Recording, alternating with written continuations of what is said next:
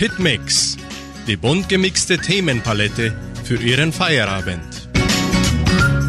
Servus und guten Abend, liebe Zuhörer aus Entre Rios und auch weltweit. Eine neue Hitmix Live-Sendung erreicht wieder Ihre Ohrwaschler und Ihre Herzen an diesem herrlichen Feierabend hier bei Radio Nicentro Entre Rios. Und nach dem ersten Lied können Sie das heutige internationale Interview auch auf unserer Facebook-Seite unter Fundação Cultural Suábio Brasileira verfolgen, sowie auf YouTube unter Suábios do Danubio. Ja, ich sagte internationales Interview, denn heute empfangen wir in unserem Studio Herrn Michael Düring, deutscher Hochschullehrer, der die Siedlung seit einigen Wochen besucht und Material für ein tolles Projekt über deutsche Siedlungen in Brasilien sammelt und noch vieles mehr hier in Entre Rios vorhat. Guten Abend, Herr Düring. Vielen Dank für Ihre, Zusage und Ihre Teilnahme in unserer deutschen Radiostunde. Ja, hallo. Es freut mich, hier zu sein. Dankeschön. Toll, dass du Sie zugesagt haben und dürfen wir uns duzen? Ja, ich denke, das ist das Einfachste. Du zu sagen, ist mir auch lieber. Ja. Mir auch. Ja. Super. Wunderschön.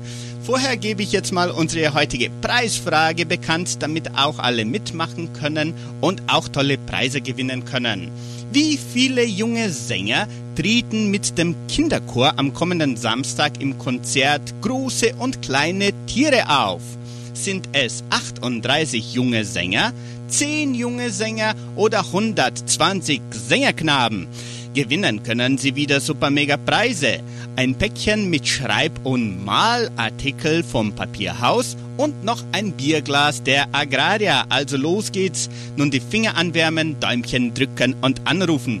Unsere Telefonnummer lautet 3625 1900. Heute ist wieder Sandra Schmidt dran.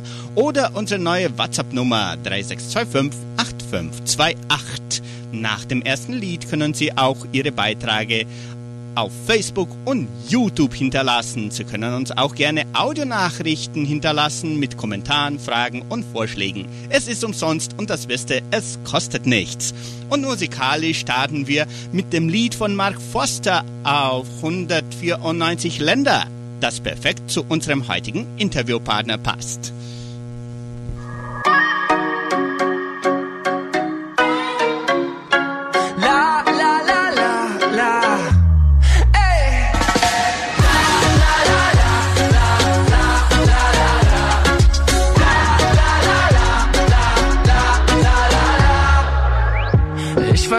Von L.A. zwischen den größten Legenden der Welt.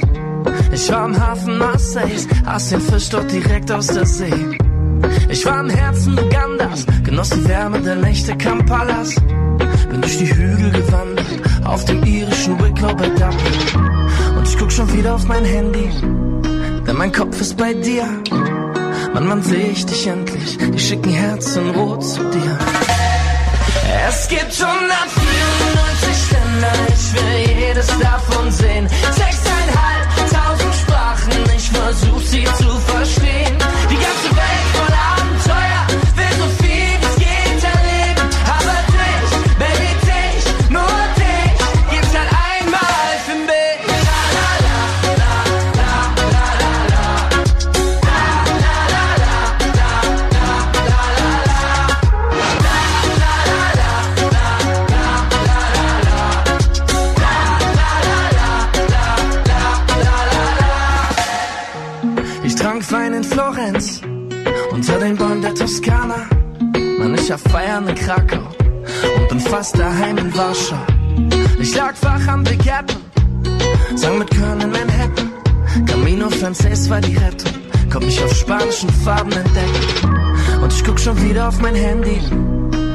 Kopf ist bei dir. Mann, wann seh ich dich endlich? Ich schick ein Herz in Rot zu dir. Es gibt 194 Länder, ich will jedes davon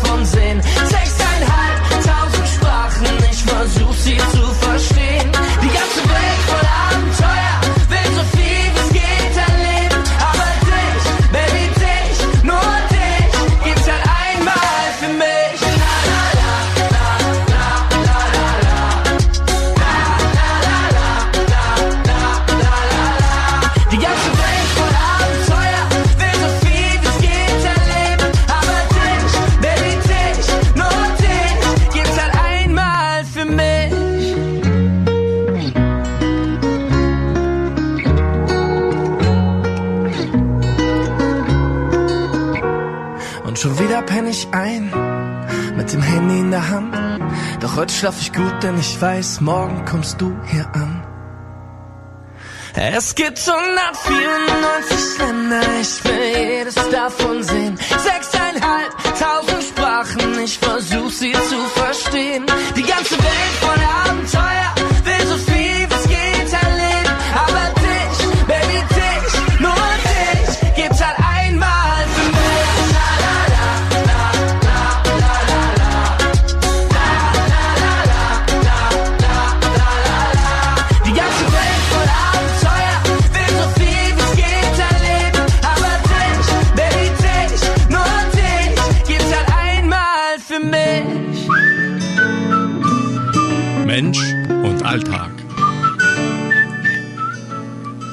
18 Uhr 9 Minuten schon. 18 Uhr 9 Minuten. Zurück sind wir auf unserem Hitmix live. Und jetzt sind wir auch online live auf YouTube und auch auf Facebook. Wir begrüßen unsere Online-Fans und Online-Zuschauer und auch natürlich unsere Zuhörer auf Radio Nicentro Entre Rios. Und ich wiederhole schnell unsere Preisfrage, damit alle mitmachen können. Und dann geht's los mit dem internationalen Interview, den wir hier gestalten. Wie viele junge Sänger treten mit dem Kinderchor am kommenden Samstag im Konzert Große und kleine Tiere auf? Sind es 38 junge Sänger oder nur 10 junge Sänger oder sind es 120 Sängerknaben?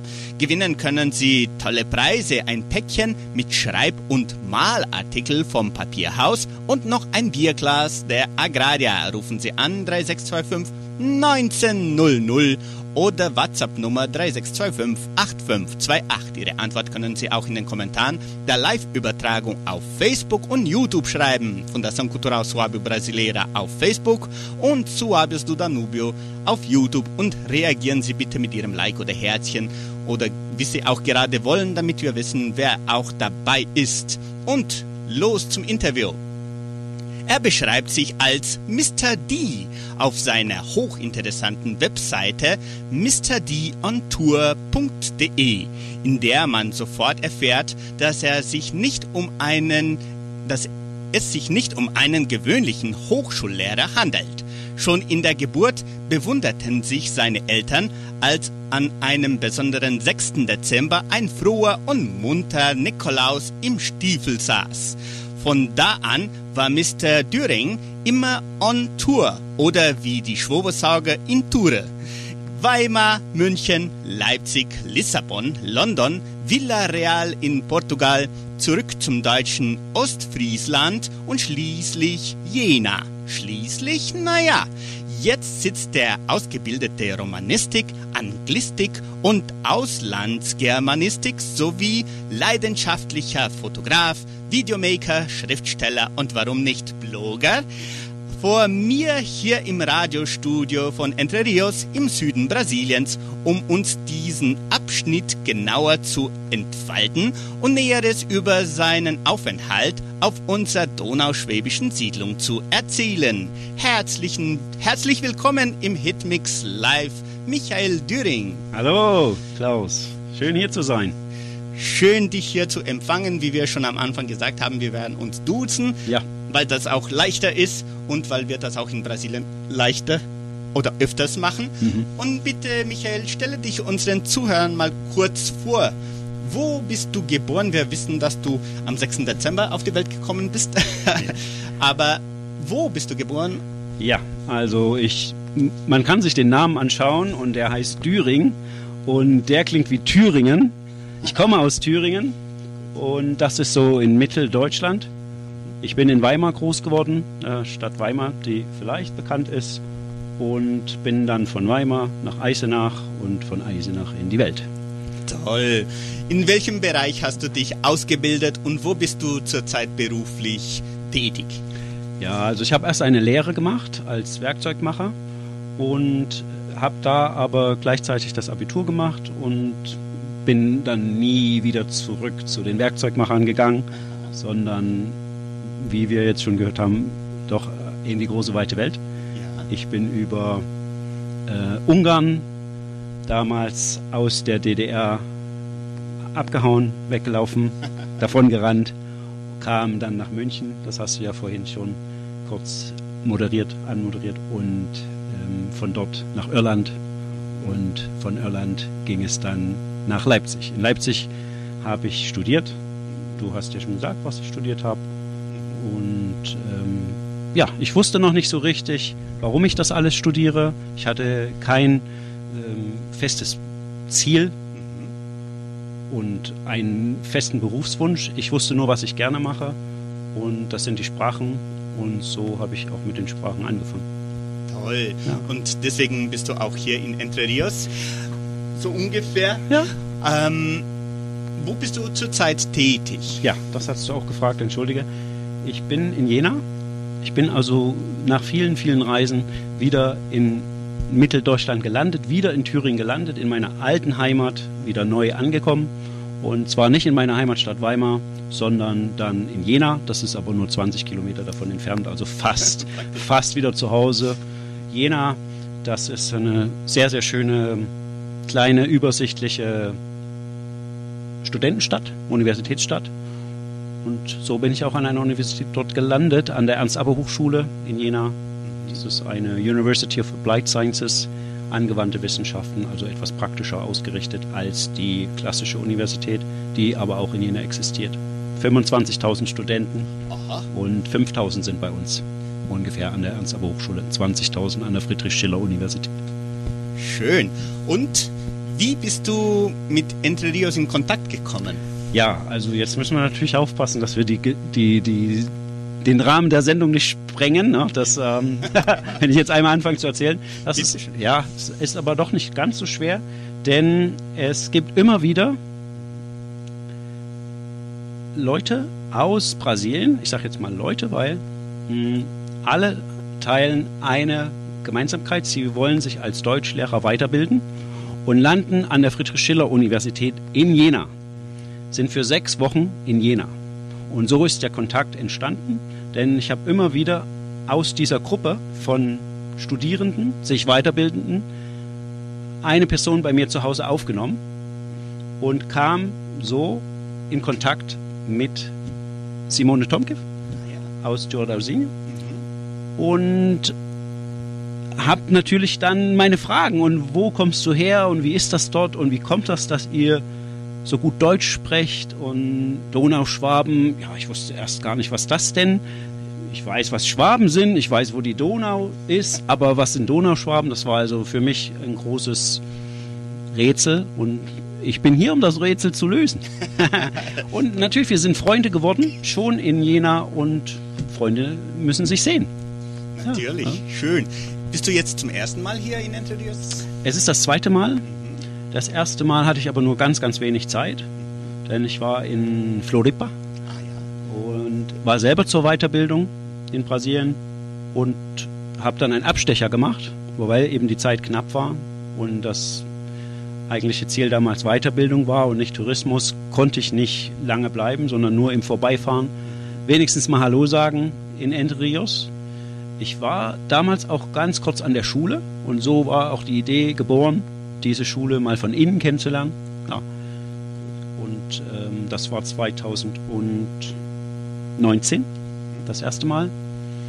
Und ich habe mir halt damals gesagt, wenn das irgendwie passt, wenn ich mal mehr Zeit habe, dann möchte ich auch mir mehr Zeit für Entre Rios nehmen. Und das machst du heute? Ja. Oder seit wie vielen Wochen bist du hier? Ich bin jetzt schon die fünfte Woche in Brasilien die vierte Woche in Entre Rios, kann man sagen.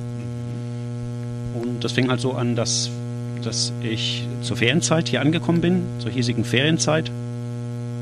Und wir erstmal eine Woche gemeinsam Urlaub gemacht haben, schon einige Stationen wie Blumenau, Pomerode besucht haben, Ilha do Mel, de Mel auch.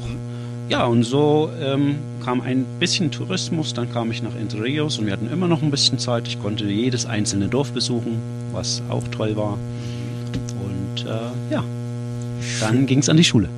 Toll. Möchtest du vielleicht nochmal deine Website bekannt geben, damit die Leute auch verfolgen können, was du alles schon hier gesehen hast? Weil das sind einige Fotos zum Beispiel mhm. und Videos drauf, die einen Blick ähm, bringen, die wir vielleicht selbst von hier noch nicht gesehen haben. Oh, das wäre natürlich interessant. Also ich, ich glaube nicht, dass, aber ja, ich sage gerne, wie ihr da hinkommt. www. und dann mrd, Mr. D, on Tour, alles wird in einem Wort geschrieben, .de. Und dann ist es so, dass eine große Website aufgeht und man muss ungefähr die Mitte suchen der Website, auf Reisen gehen. Wenn man Reisen anklickt, gehen die Länder auf, die ich jetzt auf meiner Weltreise besucht habe und ja, besucht habe bisher. Und dann sucht man natürlich Brasilien und wenn man einmal in Brasilien ist, dann wird man Entre Rios finden. Und dann auch jedes einzelne Dorf. Genau, das ist so schön organisiert, wie es schon die Deutschen gut können. alles schön nach Dorf und alles drum und dran. Guarapuava dann auch noch Ja, extra. ja, ja. Da warst du auch schon. Und was machst du jetzt genau an der Leopoldina Schule? Ja, der Kontakt war ja wie gesagt schon da und dann habe ich halt der, bei der Schulleitung angefragt, ob ich nicht mal einen Blick nach innen werfen darf, also auch unterrichten kann, damit ich sehe, wie die Schüler hier so drauf sind, wie sie lernen, was sie lernen und ja, so bin ich im, in mehreren Klassen gelandet. Ich kann jetzt mal alle aufsagen, 6, 7, 8, 9 nur ganz kurz zu Besuch, zum ja, Hospitieren, 10 und 11 aber auch und hauptsächlich im Deutsch. Das war super spannend und ist noch spannend, weil es ist ja noch nicht zu Ende. Und auch heute hatte ich meine erste Englischstunde. Das war ganz eigenartig, weil ähm, ich war jetzt so auf Deutsch und kämpfe mit Portugiesisch. und jetzt äh, war heute Stunde auf Englisch. Lief aber auch gut. Und für mich ist das eine tolle Erfahrung. Toll. Und was unterrichtest du da? Ja, also das sind auch ein, einige Sachen an mich herangetragen worden. Kannst du nicht etwas über das deutsche Schulsystem erzählen? Habe ich gemacht. Kannst du uns zum Beispiel begleiten bei der Schülerdebatte oder Jugend debattiert, mh, wo erst einmal das Format geübt wird und dann debattiert wird und dann auch noch ausgewählt werden muss, wer denn aus den Klassen 10 und 11 wiederum Jugend debattiert im größeren Kreis ähm, vertreten wird. Also ist gar nicht so leicht. Aber es ist halt wunderbar zu sehen, wie in den Klassen, also wie die Begeisterung doch groß ist und alle mitmachen und sich für Deutsch interessieren und äh, Projekte bearbeiten, die fast äh, für, mein, für mein eigenes Projekt super sind. Also was ich natürlich nicht gewusst habe, aber die achte Klasse arbeitet an einem Projekt über zur Einwanderung, zum Thema Einwanderung ganz grob und das hat natürlich super gepasst, so dass ich die heute auch alle interviewt habe. Wunderbar, du hast ja auch die Schüler interviewt. Ja, genau. Und äh, wie wichtig ist das, dass die Schüler diese Erfahrung auch haben, äh, Kontakt mit zum Beispiel äh, Lehrer, Hochschullehrer, äh, Deutschlehrer aus Deutschland Mhm. und, und so weiter, damit sie auch diese Eigenschaften äh, aus Deutschland selbst kennenlernen. Ja, ich glaube, schön ist es, für mich war das auch schön, wenn jetzt mal ein Muttersprachler zu uns kam, nach Deutschland, wenn also ein Portugiese oder Brasilianer kam und uns unterrichtet hat, das war immer, das ist halt echt, das ist live, das ist jemand, der aus dem Land kommt, dessen Sprache ich halt lerne. Und ich glaube, die Schüler empfinden das auch so und sagen, das ist toll, ähm, der erzählt uns ein bisschen aus seinem Land und es macht beiden Seiten Spaß, würde ich sagen. Ganz sicher. Und außerdem haben wir ja immer dieses Ziel, dass die Schüler, unsere Schüler, weil sie auch diesen Zugang zur deutschen Sprache haben, dass das auch immer wieder aufgeweckt oder angereizt wird, damit sie auch diese deutsche Sprache ausnutzen, sagen wir jetzt beruflich Ja, oder in ja. ihrem Erwachsenenleben. Ähm, wie kann man das so gut wie möglich ihnen beibringen, dass sie auch merken, hoppla, das, was ihr hier habt, das hat man nicht überall. Mhm. Das gibt es in Brasilien hauptsächlich wenig, in wenigen Schulen, ähm, damit sie das auch so gut wie möglich ausnutzen. Hm. Ja, es ist ne, das ist eine schwere Frage, weil hm, ich denke an meine eigenen Kinder und äh, wenn man so in der 10., 11. und 12. Klasse ist, ist einem noch gar nicht so richtig klar, was man möchte, was man will. So kann so ein Besuch oder so ein Kontakt vielleicht äh, etwas lostreten, irgendwas auslösen und ja, vielleicht möchte ich doch mal dahin schauen. Das, das, kann, das kann da was passieren. Ich erwarte von keinem Schüler, dass er sagt, ja, ich wollte schon immer in Deutschland äh, Chemie studieren oder so. Das, das nicht. Aber ich habe an den Fragen vor allen Dingen, das betrifft ja jetzt auch die, die am nächsten sind, zum Abitur am nächsten sind, ich habe an den Fragen der 11. Klasse gemerkt, dass da einige fragen, ja, wie ist denn das, wenn ich denn in Deutschland studieren würde? Was muss ich denn bedenken? Wie komme ich da ins Studium rein? Ähm, ja, die Fragen haben gezeigt, da denkt der eine oder die andere schon drüber nach, ob ich vielleicht mal nach Deutschland gehen möchte. Ja, und ich freue mich natürlich, wenn dieses Interesse da ist und ich sehe die dann wieder, wenn sie nach Jena kommen. Ganz sicher. Toll. Wir sprechen mit Michael Düring aus Thüringen, ja. aus Deutschland. 18 Uhr 23 Minuten. Ich wiederhole schnell nochmal unsere Preisfrage. Viele Zuschauer auf YouTube und Facebook machen jetzt gerade mit und sind auch dabei. Wie viele junge Sänger treten mit dem Kinderchor am kommenden Samstag im Konzert Große und kleine Tiere auf? Ja, Klaus, wie soll ich das wissen? Ähm, sag mal jetzt, 38 junge Sänger wäre toll, oder? 10 junge Sänger wäre vielleicht wenig, oder? Und 120 Sänger wären vielleicht zu viel, oder? Jetzt habe ich schon fast die Antwort gegeben. Gewinnen können Sie wieder super mega Preise. Ein Päckchen mit Schreib- und Malartikel vom Papierhaus und noch ein Bierglas der Agraria. Rufen Sie an 3625 1900 Sandra Schmidt Wort auf euch und WhatsApp Nummer 3625 8528. Unsere Live-Übertragung wird auch auf Facebook äh, und YouTube äh, übertragen. und so machen wir jetzt das Interview weiter. Reagieren Sie auch bitte mit Ihrem Like und Herzchen, damit wir auch sehen, wer dabei ist und damit wir auch sehen, ob es Ihnen gefällt. Ähm, Michael, auf deiner Webseite findet man sehr tolle Berichte, Fotos und Videos von den ganzen Orten, die du kennengelernt hast. Was fasziniert dich so besonders, ständig auf Reisen zu sein? ja, also das kann man wahrscheinlich gar nicht so genau mh, hm, sagen. Das ist bestimmt genetisch bedingt, dass man so ein Reisefieber hat. Das hat man entweder, man hat es nicht. Ich habe das. Und man sagt aber auch oft, dass die Schützen, die also so im Dezember geboren sind, ich habe gehört, du bist auch im Dezember geboren, ja. dass sie gerne unterwegs sind. Und ich glaube, ich bin so geboren mit dem Koffer unterm Kopfkissen. Was reizt mich? Mich reizt immer das Neue. Ich bin ein Mensch, der super neugierig ist. Ich will irgendwie alles wissen. Und das ist vielleicht so die Haupteigenschaft. Man muss neugierig bleiben und sich auf alles einlassen. Und wenn man das tut, wenn man sich auf alles einlässt, auch mal auf unschönes Klima, auf vielleicht auch mal Dinge, die einem passieren, die nicht so schön sind, dann kann man doch ähm, sehr viel lernen. Toll. Ja.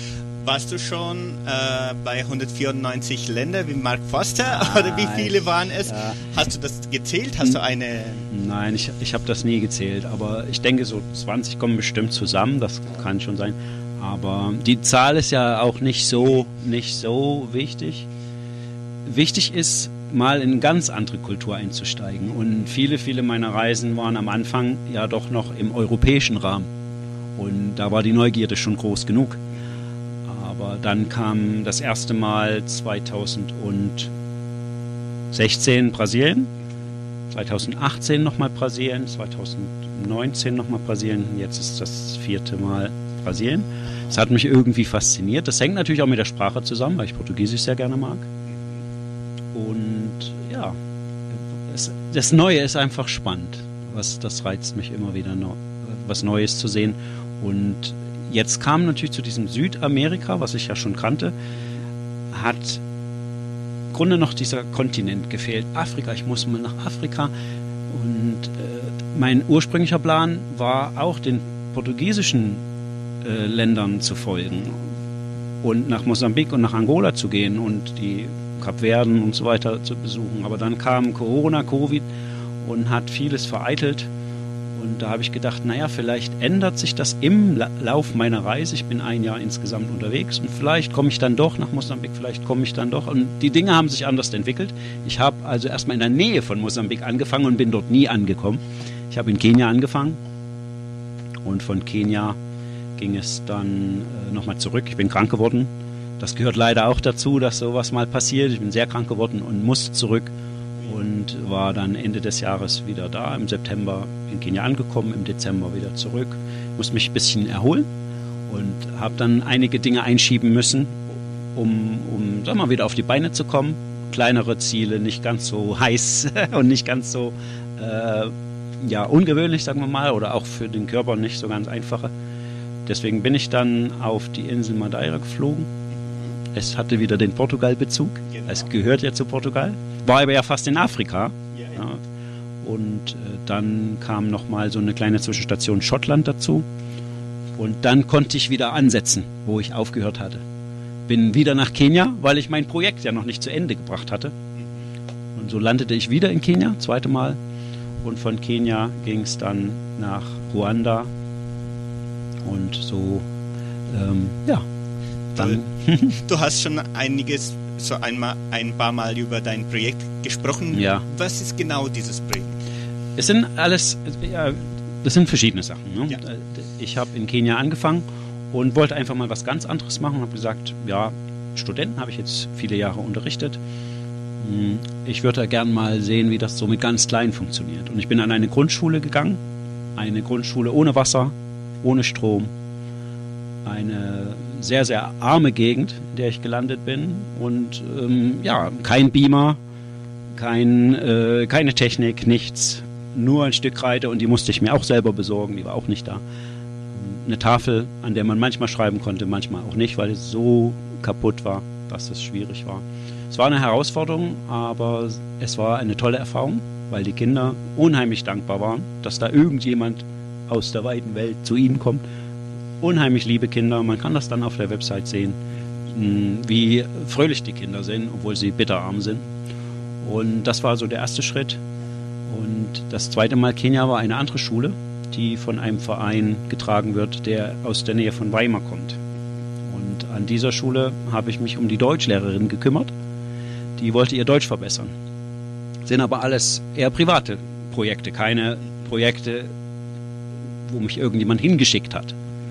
Und ähm, ja, und jetzt war ich an der Schule und dann ist es so wie hier. Ich könnte hier die Lehrer unterrichten und mit denen was machen, aber es ist ja viel interessanter, auch die Schüler zu sehen, weil was nützt mir das, wenn ich nur die Lehrer habe und weiß gar nicht, wie die Schüler so, äh, ja, wie die so drauf sind, was die so antreibt und ob die Lust haben. Und so habe ich auch in Kenia bei meinem zweiten Schuleinsatz, da hatte ich siebte, achte Klasse, ähm, habe ich dann auch darum gebeten, halt in Unterricht zu gehen und habe dort Mathe unterrichtet und Englisch und auch Deutsch. Das war dann richtig spannend.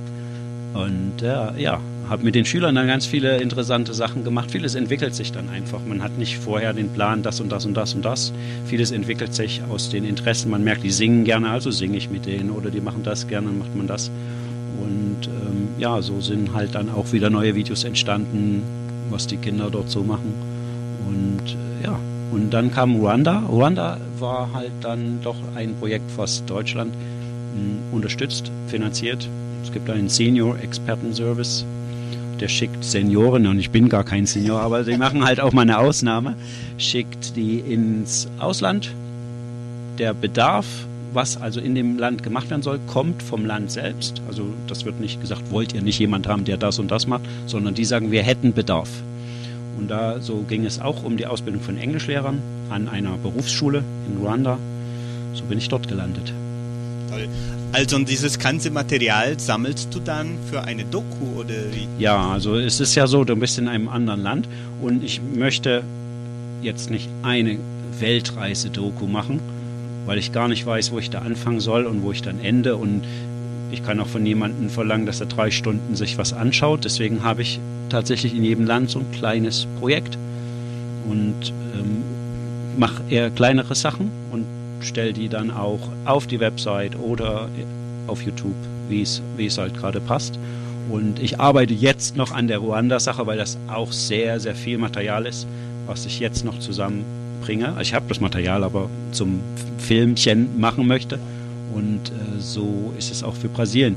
Brasilien ist natürlich, jetzt bin ich hier und es gibt so viele Fragen, die sich auch stellen, wenn man am Ort ist und Die versuche ich jetzt irgendwie für mich zu beantworten, indem ich die Leute frage und ja, das dann zusammentrage und wer sich interessiert, ja, der schaut sich's an, wer nicht, lässt das. Ja. Toll, sehr schön. Und du hast ein, auch schon erwähnt, dass du in Portugal warst. Hast du da auch Portugiesisch dann gelernt? Ja, ähm, ich habe Portugiesisch schon an der Universität Leipzig gelernt. Das war aber erstmal eine Katastrophe, weil das war so schwer und es gab diesen Bezug nicht. Da hätte ich mir halt auch gewünscht, ja, jetzt muss doch mal so ein Portugiese herkommen.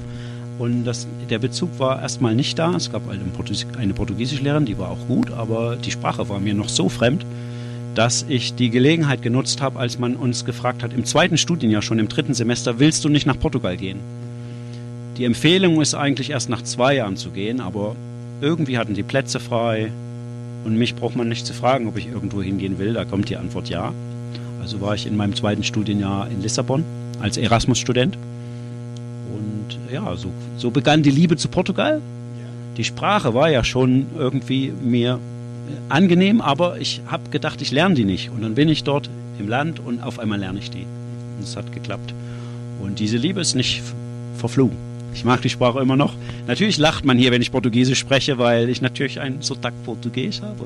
Dann, ja, ja. Aber Gut, aber ein, ein gutes Niveau hast du dann doch schon erreicht, oder? Ja, na, auf alle Fälle nach meinem Aufenthalt in Portugal war es einigermaßen gut. Es war gut genug, um das Studium zu, zu, äh, zu beenden. Das war allerdings noch ein Nebenfach. Das war jetzt nicht so mein Hauptfach. Mein Hauptfach war Anglistik. Ja.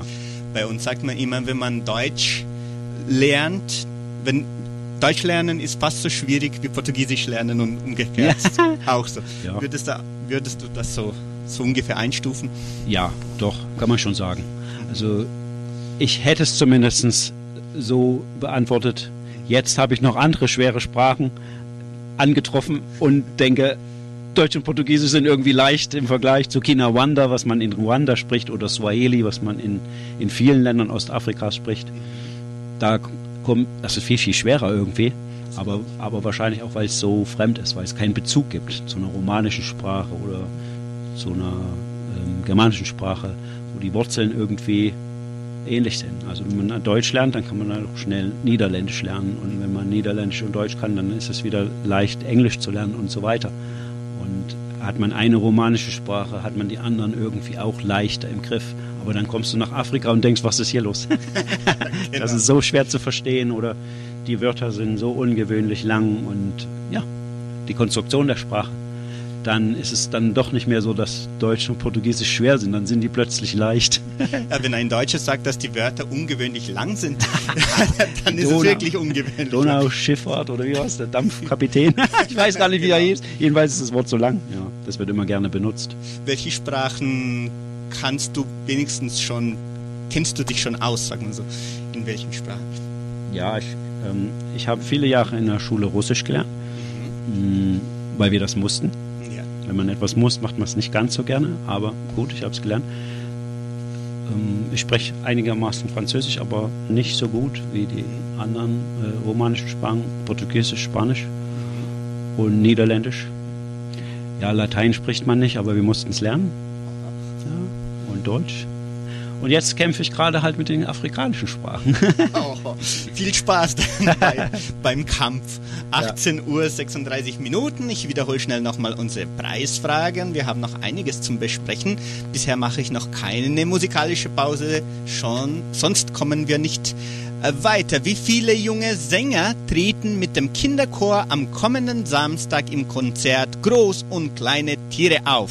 Sind es 38 junge Sänger 10 junge Sänger oder 120 Sängerknaben gewinnen können Sie ein Päckchen mit Schreib- und Malartikel vom Papierhaus und noch ein Bierglas der Agraria. Rufen Sie an 3625 1900 oder WhatsApp Nummer 3625 8528. Schreiben Sie auch Ihre Antwort in den Kommentaren der Live-Übertragung auf Facebook. Da haben schon einige beantwortet und Sieh mal her, alle richtig toll, wunderschön. Gleich begrüße ich auch unsere Facebook-Fans, die hier schön mitmachen und zuschauen. Auch unsere YouTube-Fans. Ein Hallo, danke, dass alle mitmachen. Und natürlich vielen Dank alle Zuhörer, die immer dabei sind und anrufen und dann noch schön mit Sandra Schmidt ein bisschen erzielen können und ein Gespräch halten können. Sie wartet schon auf Ihren Anruf. So, jetzt muss ich mal schauen, weil da habe ich einige Fragen einfach so. Ähm, toll. Und natürlich hier auf der Schule, hier in, in der Leopoldina Schule, hast du jetzt äh, mit Kindern äh, gesprochen und natürlich Kinder unterrichtet. Gibt es da auch eine Weiterentwicklung für Lehrer? Ist das Ja. auch geplant? Ja, das äh, hat schon stattgefunden Mhm. mit den äh, mit verschiedenen Lehrern, die Deutsch unterrichten. Ja. Und warum ist das auch wichtig? Kindergarten, Grundschulbereich. Ah, Ja, so Mhm. auf dieser Ebene.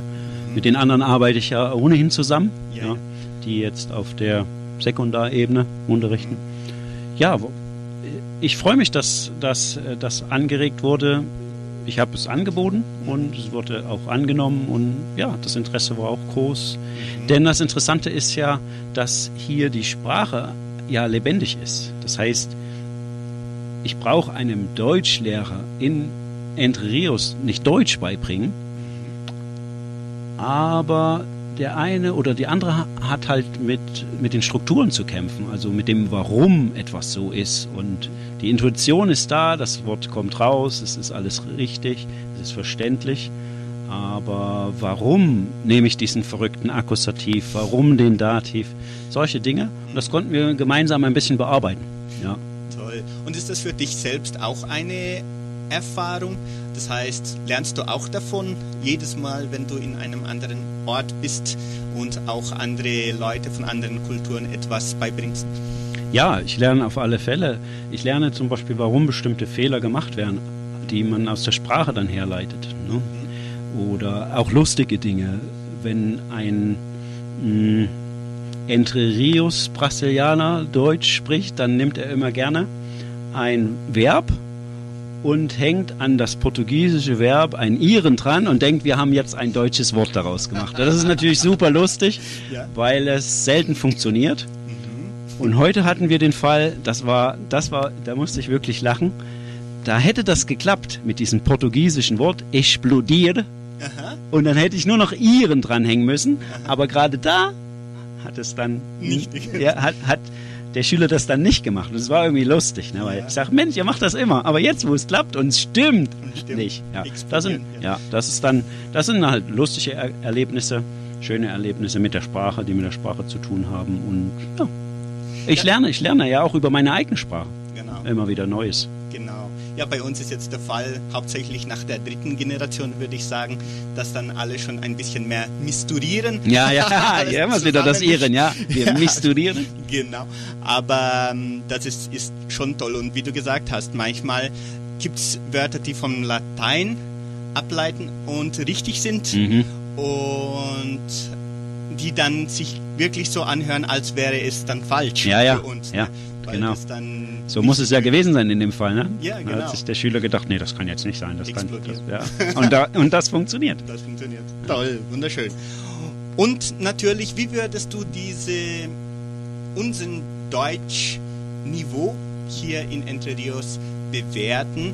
Äh, und insgesamt die Leopoldina Schule, das hast du sogar in, in, da- auf deiner Seite äh, beschrieben. Was, wie ist das im Vergleich mit den deutschen Schulen und anderen Schulen in Brasilien, wenn man das irgendwie ver vergleichen kann? Hm. Ja gut, den Vergleich zu anderen Schulen in Brasilien habe ich jetzt nicht, aber ich, äh, ich merke halt, dass, dass das Interesse halt doch da ist und es hängt natürlich mit den Familien zusammen. Es gibt eben diese Bezüge zur Sprache, die, das liegt nicht 200 Jahre zurück, sondern nur 70 oder ein bisschen mehr. Ne?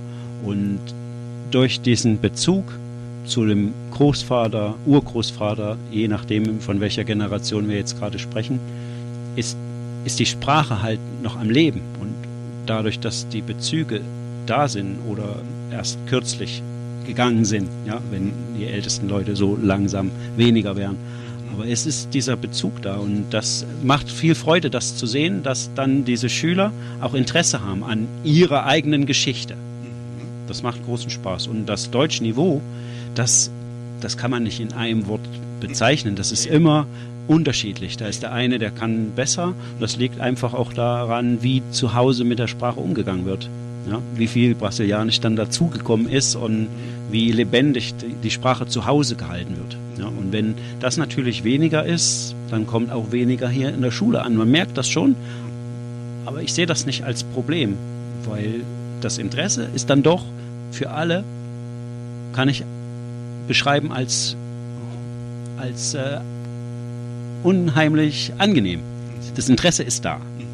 Ich äh, bin hier an einer Schule und ich ärgere mich nicht darüber, dass ich hier Deutsch lernen muss, sondern ja, ich lerne Deutsch. Es ist eine Schule mit einem Bezug zu Deutsch und das nehme ich so an.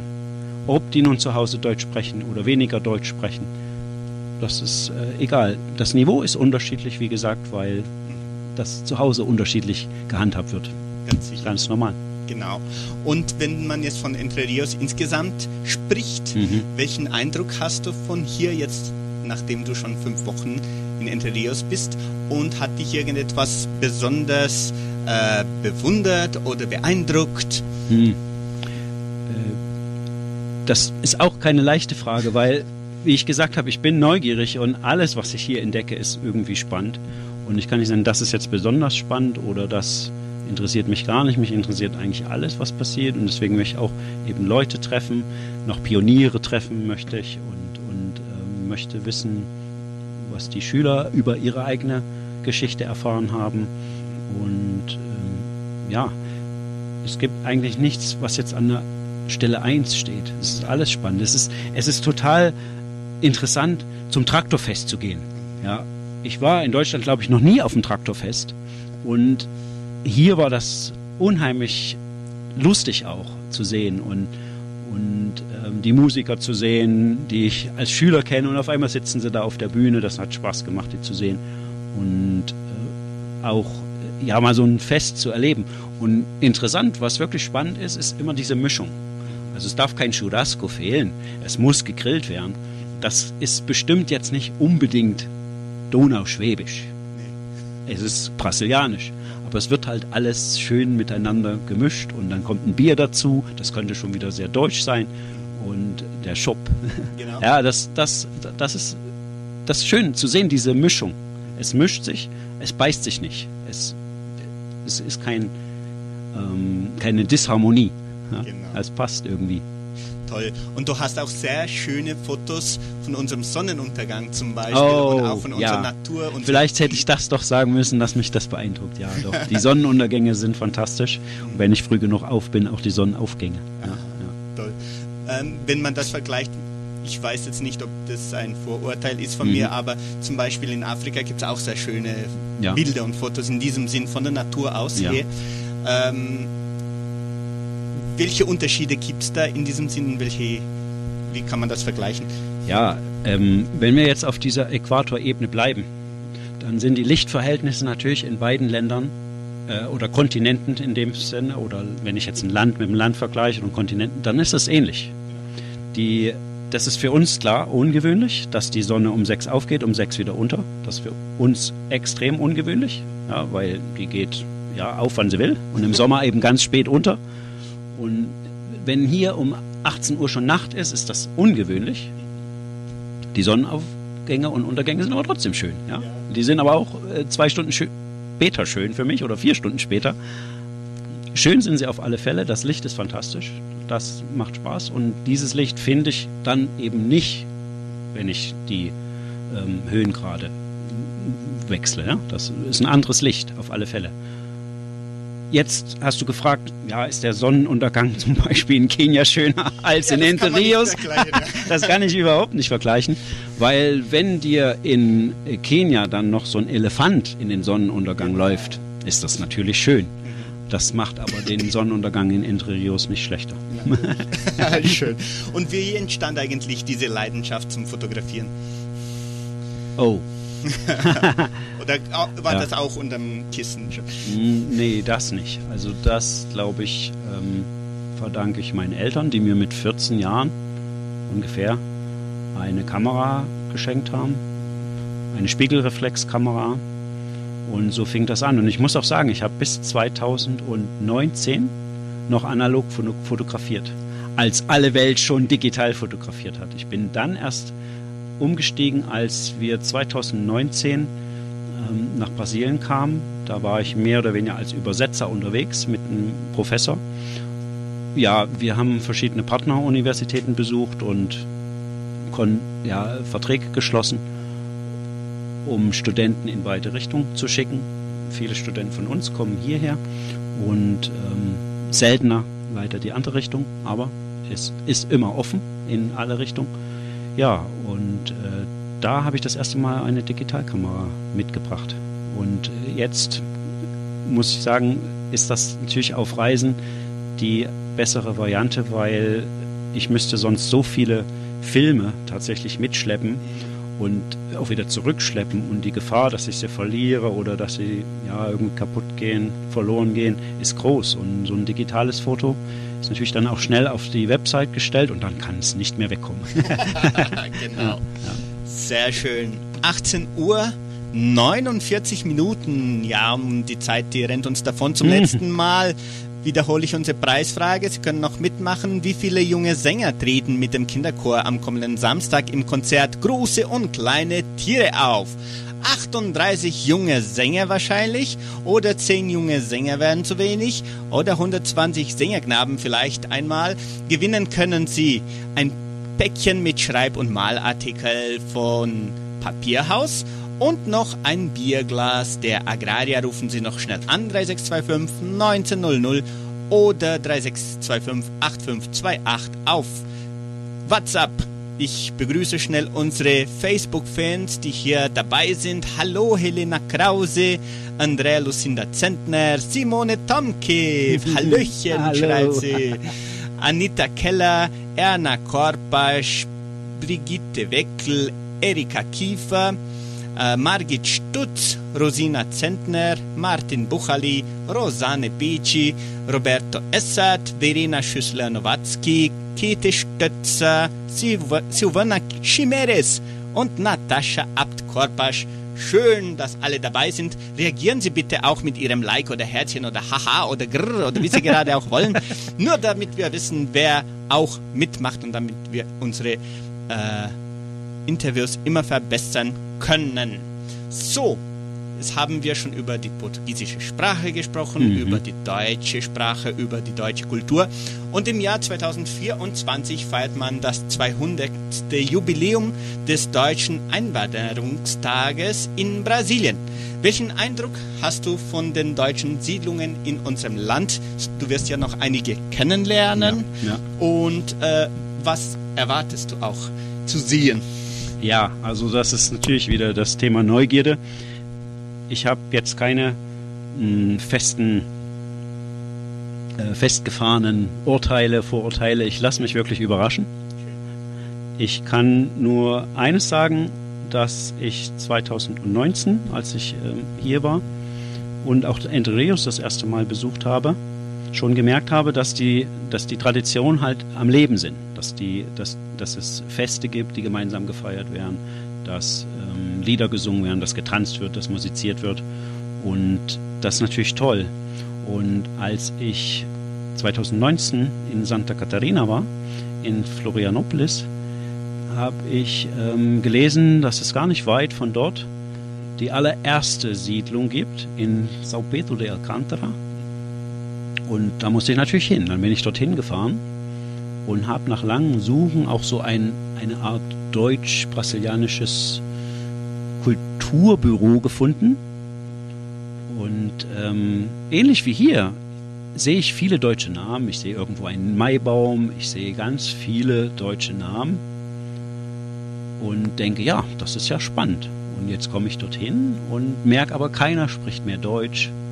Es gibt eine Kirche, die, glaube ich, 100 Jahre nach 1824, also 1924 errichtet wurde, in Erinnerung an die deutsche Einsiedlung. Ich glaube, zu der Zeit war das dann auch noch lebendig, das Deutsche, sonst hätten sie nicht gesagt, wir bauen hier nur eine Kirche hin und dies und das. Aber nochmal fast 100 Jahre später, sind wir ja jetzt fast, ähm, war nicht mehr viel übrig, außer der deutschen Namen.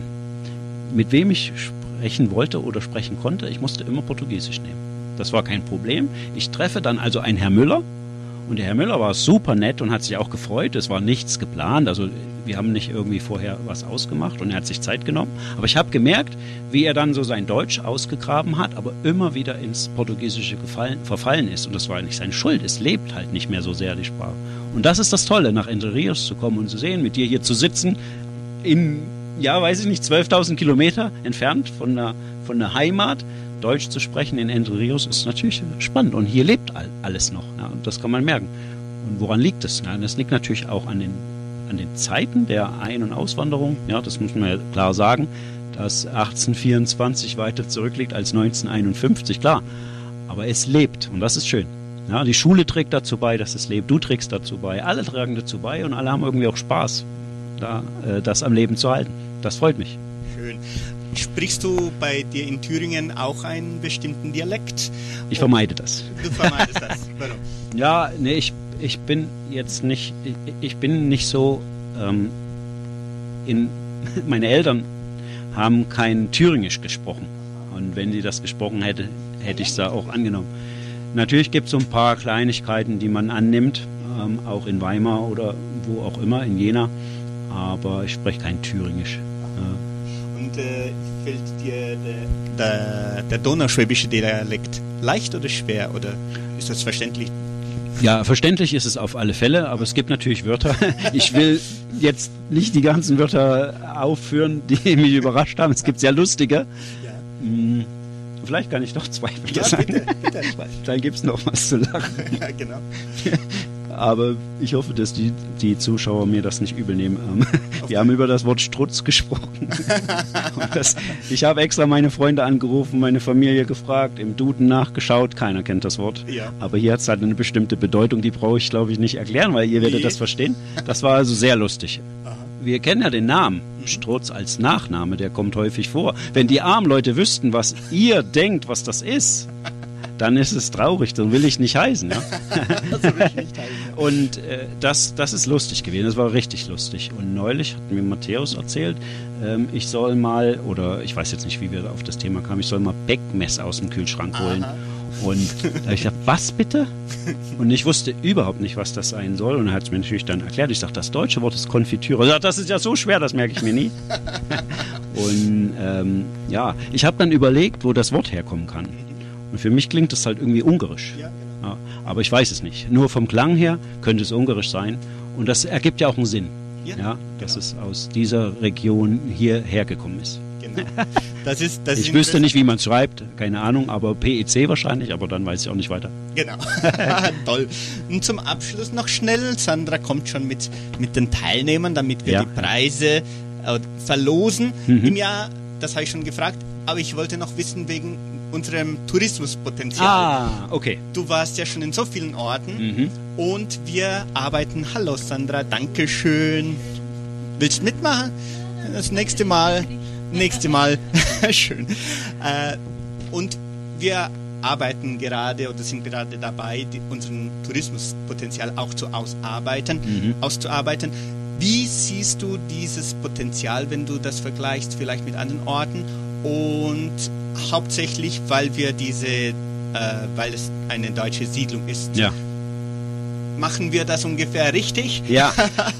Ich würde sagen, ihr macht das auf alle Fälle richtig, denn wir brauchen jetzt nicht das äh, dritte, vierte oder fünfte Oktoberfest in Entre Rios. Man muss das nicht alles mitmachen, was Blumenau macht.